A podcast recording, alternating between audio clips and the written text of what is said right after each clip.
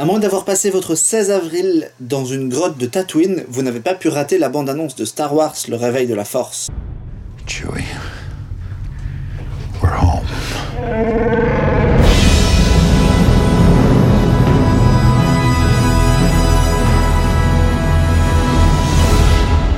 Bonjour à tous et bienvenue à l'écoute de Starcast, le micro-podcast entièrement dédié à Star Wars épisode 7.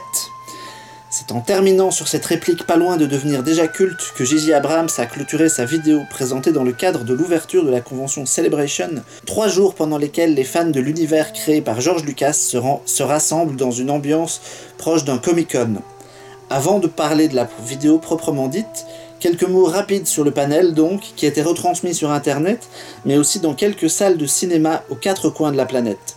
J.J. Abrams et Kathleen Kennedy ont répondu à quelques questions d'un animateur dans une ambiance que la productrice a comparée, et je cite, presque à un concert de Bruce Springsteen.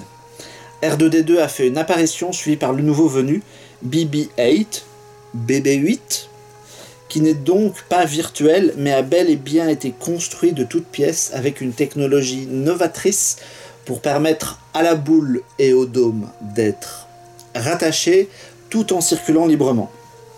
Il faut dire que les Américains ont l'art du show. Tout était millimétré et aucune info essentielle n'a vraiment filtré pendant le discours d'Abrams sur fond d'images de tournage, même si tout ça semblait passionnant. Se sont succédés sans trop de surprises, même s'ils n'étaient pas annoncés, les acteurs du nouveau film. Oscar Isaac a donc révélé qu'il était un pilote envoyé en mission spéciale par une certaine princesse. John Boyega a confirmé qu'il était un stormtrooper atterrissant sur une planète désertique qui n'est pas Tatooine, mais qui s'appelle Jakku. Quant à Daisy Ridley, Rey, elle incarne quelqu'un qui pille des restes de l'Empire écrasés sur sa planète. La présentation s'est terminée par une apparition des anciens acteurs, évidemment sous un tonnerre d'applaudissements. Eux n'ont pas dit grand-chose, ils avaient manifestement la consigne de la boucler et de ne s'offrir que quelques plaisanteries avec le public. Même si c'était très cool et extrêmement vendeur, tout l'intérêt de la soirée reposait néanmoins sur la bande-annonce.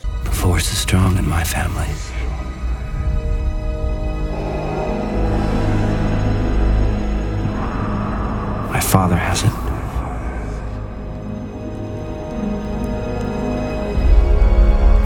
it. My sister has it. D'une durée de deux minutes, elle s'ouvre sur le thème Binary Sunset de John Williams et un long travelling dans le désert, la caméra suivant un speeder se dirigeant vers l'épave d'un Star Destroyer échoué dans le sable. La voix off de Luke, reprenant une ligne de dialogue du retour du Jedi mais adaptée à la situation, dit que la force est forte dans sa famille, annonçant à quelqu'un qu'il ou elle a aussi ce don.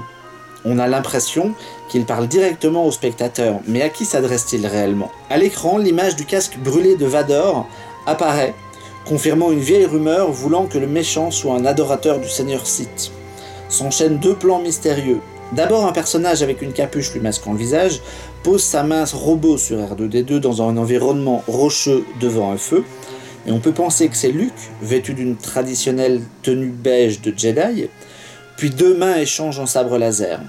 C'est le plan le plus mystérieux de toute cette vidéo, puisque le sabre en question est celui que Luke a perdu à Bespin à la fin de l'Empire contre-attaque. Difficile d'imaginer qu'il a dérivé 30 ans dans l'espace, d'autant qu'il semble flambant neuf.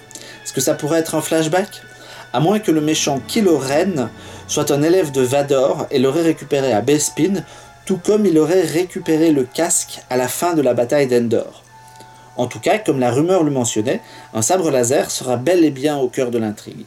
S'enchaînent ensuite plus rapidement différents plans. Oscar Isaac dans son X-Wing dans une scène qui est sans doute le prolongement de celle du premier teaser, Boyega et Ridley poursuivis, le nouveau méchant et ses Stormtroopers, un nouveau modèle de Star Destroyer et différents vaisseaux, ainsi que le fameux robot BB-8 qui semble être dans la coursive du Faucon Millennium, ce qui fait penser que les trois nouveaux héros croiseront bien la route de Han et Chewbacca. BB-8 étant manifestement le droïde d'Oscar Isaac. La dernière scène montre un Stormtrooper à l'armure argentée et les plans suivants laissent penser qu'il pourchasse Han Solo. C'est le personnage incarné par Gwendolyn Christie. Reste maintenant à connaître ses motivations. Quant au tout dernier plan, il a arraché suffisamment de larmes de par le monde au moment de sa première diffusion pour ne pas en rajouter davantage ici. La force est puissante dans ma famille. Mon père a ce don. J'ai ce don. Et ma sœur là aussi. Mais on peut quand même parler de quelques infos glanées dans les allées de la convention.